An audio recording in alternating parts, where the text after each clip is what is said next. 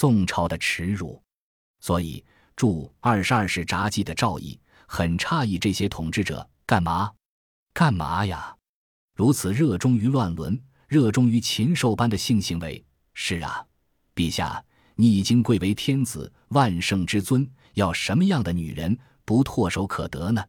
为什么一定要将有血缘关系的姐妹、有伦理关系的姑嫂纳入后宫，纵淫无度，乃至老母幼女、姻亲眷属，像畜生一样都不放过呢？《金李天民南征陆会》中有这样一则记载：皇子与太上曰：“射野马，金兵将领，岳父金地基，亲宗妃，请与之。”太上曰：“父今已有家，中国重廉耻，不二夫，不似贵国之无忌。”国相怒曰：“昨奉朝旨吩咐，汝何能抗？令堂上客各取二女走。”太上亦怒曰：“上有天，下有地，人各有女媳。”这些尚未进入文明社会，只要是女人，只要长有那部件，按住了就要进行交配的帝王，连本族妇女都难逃脱其淫暴，何况是战利品的中原女子？你跟他讲廉耻，讲人伦，讲孝道，讲礼仪，讲为人子的义务，讲中原人的传统精神，讲孔夫子的儒家伦理，岂不是对牛弹琴吗？赵构的欲求，金人觉得好笑，笑完了又捣鬼。送回一个空棺材，里面放的是一段朽木、一盏破灯，拿你开心。这时我们回想起文革期间那些戴高帽、阴阳头、挂木牌、喷气式、恶意丑化施虐的手段。欲下等的人愈能想出下流的主意。文明处于不文明的脚板下，文化处于无文化的掌心里。无论古今，那无所不及的卑鄙，绝对是知识分子痛苦的灾难渊源。偏安一隅的宋高宗终于悟过来，从老祖宗澶渊之盟起，不就捏着鼻子接受苛刻条件吗？我算老几？我为什么就不能忍了这口气？何况迎母后、葬先帝，某种程度上也是他继承征硕、更续国脉的一次表演机会。于是他决定大张旗鼓，以转移视线，冲淡金主册封的那份尴尬。礼迎场面甭提多么堂皇了。入京伊始，据《清帝元续资治通鉴》，初后继杜怀，帝命秦鲁国大长公主、吴国长公主迎于道，只是亲至临平奉迎，用黄灰半帐二千四百八十三人，普安郡王从，一路辉煌，沿途供奉，百姓拥戴，夹道欢迎，可谓盛况空前。不过。皇太后想到与赵佶同在五国城羁押期间，有时连饭也没得吃，衣也没得穿；有时大雪封门，堵在地坑里，只有瑟缩等死。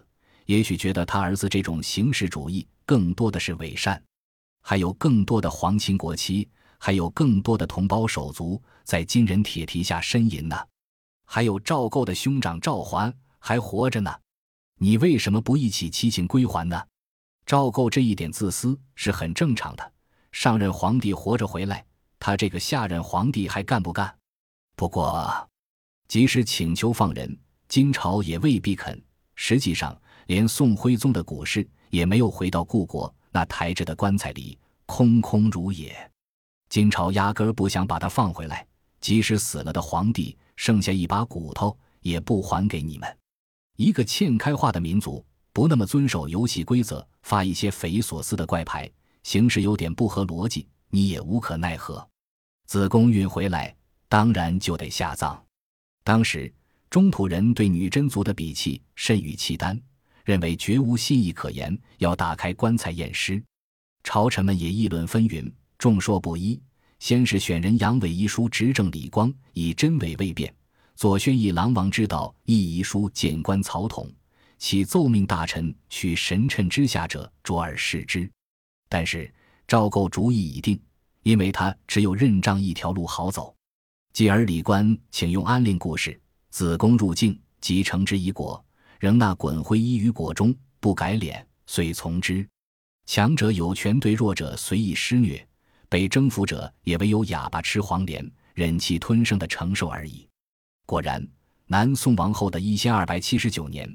元朝至元十五年，有盗墓贼杨坤等强行挖掘宋陵，于二陵子宫内略无所有。或云只有朽木一段，其意则目登情一事耳。当时以逆料其真伪不可知，不欲逆诈，一聊以为一时之人心耳。盖二帝遗骸漂流沙漠，初未尝海也，悲哉！据宋周密《鬼心杂识》，对宋徽宗来讲，他永远埋在那冰封雪盖的黑土地下。汴京的繁华，临安的绮丽，江南的秀美，和中原的万千气象，都在这个漂泊无归者的魂牵梦萦之中。据清昭连在其《孝亭杂录》中谈到，五国城在金白都那地方。乾隆中，副都统绰克托住城，觉得宋徽宗所画鹰轴，用紫檀匣胜一千余年，墨迹如新。又获古瓷数千件，因得碑碣。陆徽宗晚年日记尚可得其牙略。云于天会十三年记记于此，夜经数载，使之今时所谓五国城及此地也。九百年过去，伤痛的乃至血腥的记忆渐渐沉积，乃至于淹没。对那些无日无夜往北行走的大队俘虏的遭际，当然是不公平的。现在为被押北去的赵继相，这位诗人、画家、极昏庸也极倒霉的皇帝，难道他不思索，这仅仅是对他个人的惩罚吗？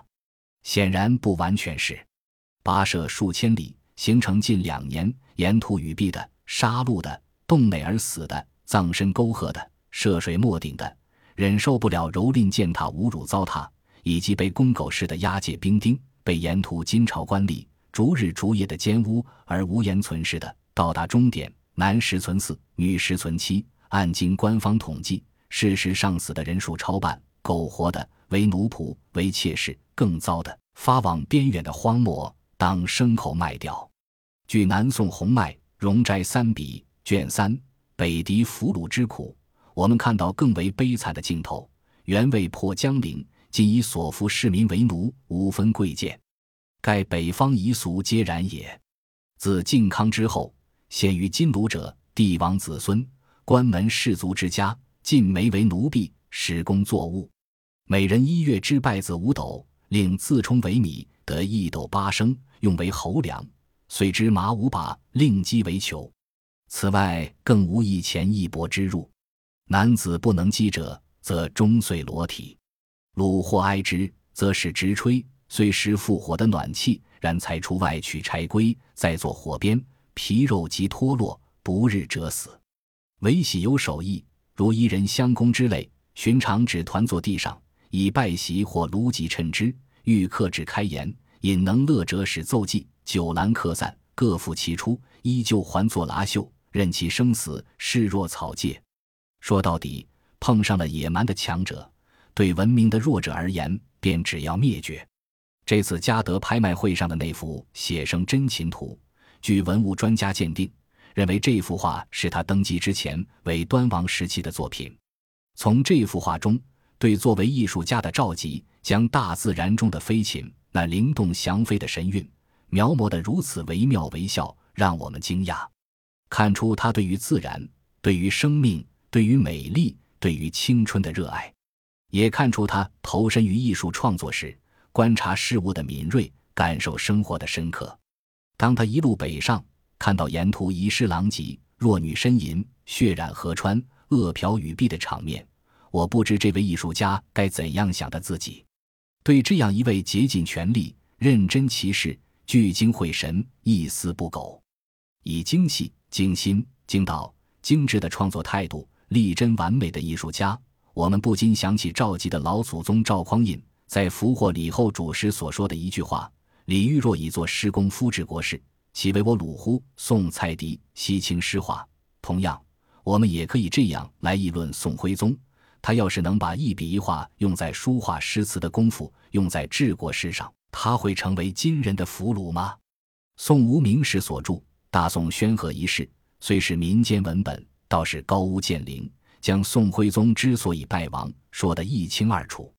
这位官家，也就是宋徽宗，才俊过人，口耕诗韵，目述群羊，善画墨君主，能挥薛记书，能三教之书，晓九流之法，朝欢暮乐，依稀似剑阁孟蜀王，论爱色贪杯，仿佛如金陵陈后主。与花朝月夜、宣统冠、蔡京，知好景良辰，命高俅、杨戬，向九里十三步皇城，无日不歌欢作乐。盖宝禄诸公，起寿山艮岳，一花奇兽，怪石珍禽，充满其间，画栋雕梁，高楼碎阁，不可胜计。一民夫千万汴梁，直至苏杭，巍巍向寒，人民劳苦，相枕而亡。加以岁岁灾荒，年年饥馑，黄金一斤，一粟一斗，或削树皮而食者，或易子而孙者。宋江三十六人，洪州节县，方腊一十三寇，放火杀人。天子全无忧问，与陈蔡京、童贯、杨戬、高俅、朱冕、王府。梁师成、李彦等取乐追欢，朝纲不理。李后主和宋徽宗这两位在中国文学史有一席之地的帝王，简直像暹罗双胞胎那样相似，在艺术上超人绝顶，臻于极致；在政治上一塌糊涂，糟糕透顶。既是极风流、极才华、极高贵、极潇洒的文人，也是极奢靡、极淫逸、极腐败、极堕落的帝王。或为徽宗，乃南唐李后主后身，其然，岂其然乎？邵玄同、雪州痤语，这当然是多情文人的附会。虽然两人皆为昏君、庸君，但如宋徽宗那样昏而且庸者，在历史上还是罕见的。他能在执政二十五年期间，一而再，再而三，以至于四帝信任绝对的奸佞蔡京，四次免其职，四次又启用，其执迷不悟之此。也却是不可救药。自古书传所记，巨奸老恶，未有如今之甚者。太上皇屡因人言，擢减奸妻，凡似罢免，而尽幸小人，相为唇齿，唯恐失去平一，故营护拥蔽，继去复用，精义简然。自谓羽翼已成，根深蒂固，是以凶焰一张，复出为恶，倡导边隙，挑拨兵端，连起大狱。暴击睚眦，怨气冲塞，上感阴阳，水旱连年，赤地千里，盗贼偏野，白骨如山，人心邪二，天下解体，敌人乘虚鼓行，如入无人之境。徐自明《宋载府编年录》于是蔡京、高俅等六贼为遂，更加速了大宋王朝的灭亡进程。宋弘迈在《容斋随笔》中质疑说：“与请修《靖康实录》。”窃通一时之祸，以堂堂大邦，中外之兵数十万，曾渡北向发一使，或一湖，端坐都城，束手就毙。其实他应该明白，北宋之亡固然是亡于金人的大举进攻，但这个处于崩溃边缘的政权，早已民不聊生，人心涣散，危机四伏，穷途末路。别说毫无还手之力，连招架之功也不具备。即使金人不入寇，方腊、宋江之后的农民武装也会络绎不绝地揭竿而起。宋徽宗注定是要败亡的，不过他败亡在一个极其愚昧、落后而且野蛮剽悍的敌人手里，那就更倒霉些。他们用这种慢慢的消遣你，不到最后一刻也不停止折磨的死法，让你死的难看，所透出来极原始的、近乎食人生番似的悖逆，令人不寒而栗。如果说宋太宗用千机要震死李后主只是数日间事，那么完颜氏弄死宋徽宗的过程一直牵延八年之久。这位可怜的艺术家恐怕是中国帝王中死期最长的一个。文明的力量是强大的，这是就人类发展的全过程而论，但并不是绝对的。有时，黑暗的野蛮也会弄得日月无光。了解这一点。也就明白历史为什么有时会出现短暂的倒退现象了。本集播放完毕，感谢您的收听，喜欢请订阅加关注，主页有更多精彩内容。